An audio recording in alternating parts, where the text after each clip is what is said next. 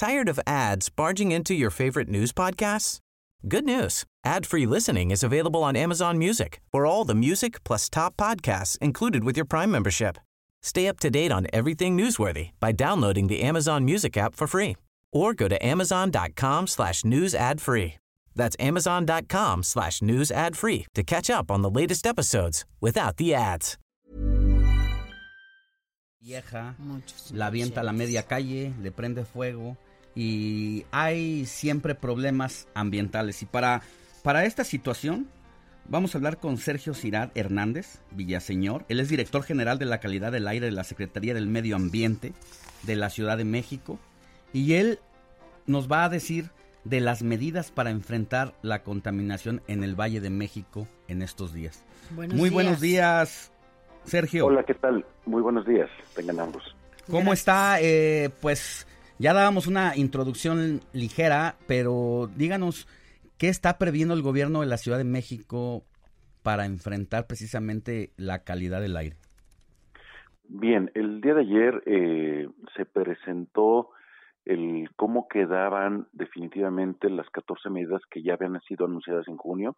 Como ustedes recuerdan, el 4 de junio de este año se presentaron 14 medidas y se lanzó una, eh, digamos, se recibieron durante un mes eh, comentarios a las mismas por parte de la ciudadanía, por parte de, todo aquel que estuviera interesado y a partir de esos comentarios hicimos algunos ajustes en algunas de las de las 14 medidas que habíamos anunciado y el de ayer no solamente anuncia eh, se dio a conocer a la opinión pública el cómo quedaban definitivamente planteadas cada una de las medidas sino los avances que habíamos tenido en las mismas.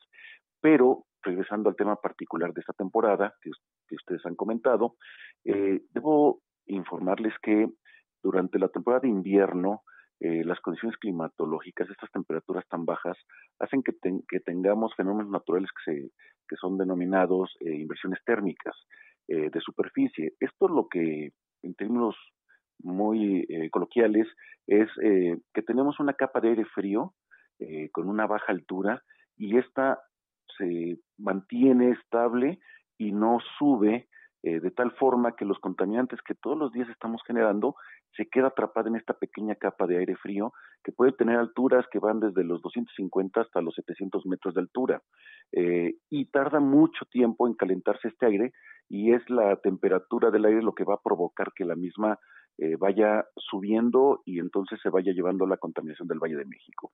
Es por ello que desde que nos levantamos en las mañanas vemos que la contaminación por partículas generalmente está por arriba de la norma, eh, arriba del valor que establece la norma oficial mexicana.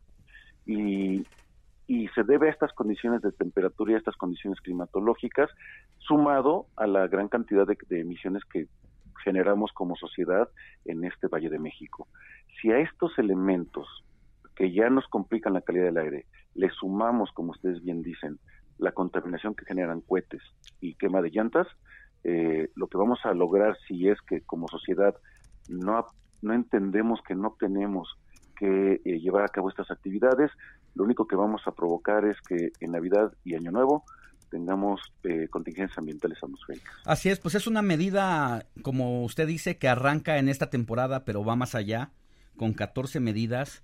Entre otras cosas, lo, una de las cosas que según yo, a reserva, usted es el experto, usted me corregirá o, confirmará lo que voy a decir, pero una de las causas principales también de contaminación es lo que tiene que ver con el desordenamiento de la circulación del transporte en el Valle de México. Sí, sí, en, realidad son, eh, son muchas las fuentes que generan contaminantes en el Valle de México. Haríamos mal en culpar solamente al transporte o a los vehículos.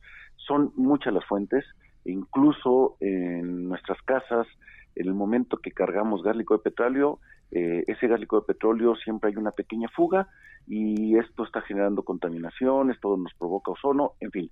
Entonces, estas 14 medidas están enfocadas a atacar las principales fuentes de contaminación. Tenemos acciones que están enfocadas a reducir la emisión del, de, que, que, nos genera el uso y distribución del gas de petróleo. Tenemos medidas que regula los compuestos orgánicos volátiles en recubrimientos, pinturas y usos, eh, uso doméstico en términos de limpieza, pero también, como usted bien dice, tenemos acciones que están enfocadas al combustible específico, a la gasolina y al parque vehicular. Entonces, hay acciones tendientes a eh, mejorar e incrementar el transporte público de pasajeros, tanto en el Estado de México como en la Ciudad de México, acciones encaminadas a regular el transporte de carga y acciones también enfocadas a incentivar un uso, eh, perdón, a incentivar a aquellos vehículos más eficientes y más limpios que hoy día se comercializan en, este país. Pues 14 medidas que son todo un reto y que, como dice, no, no, se, no puede uno señalar una cosa específica, una situación, pero que si las identificamos y poco a poco vamos tomando cartas en el asunto, medidas, eh, conozco empresas que están haciendo como algún esfuerzo, incluso para ellos mismos, un ahorro de gasolina desde el cómo capacitan a sus choferes para manejar en la Ciudad de México. Ha habido ahorros importantes de hasta 30, 40% en, el, en la reducción del combustible y eso pues impacta de alguna manera eh, en, pues, en la sociedad. Sí, eso es correcto. Hay acciones que impulsa el gobierno federal para, eh, eh, digamos, capacitar a la gente que maneja de tractocamiones, eh, trailers, en fin, eh, de forma tal que tengan un, una conducción inteligente, una conducción sustentable y esto provoque una menor un menor consumo de combustible y por ende una mejor una menor contaminación eh, pero déjeme comentarle que una de las medidas y hablando de este sector de carga que vamos a aplicar es eh, se va a regular o se está estableciendo un, un, horario en el cual los vehículos de carga de más de 3.8 toneladas, tradicionalmente vehículos a diésel, son estos que vemos con una emisión muy negra en su tubo de escape, estos vehículos no van a poder circular de 6 a, a, 10 de la mañana, eh, y esto por un motivo básico, que es no seguir complicando la ya compleja condición de circulación o de congestión en las vialidades del Valle de México.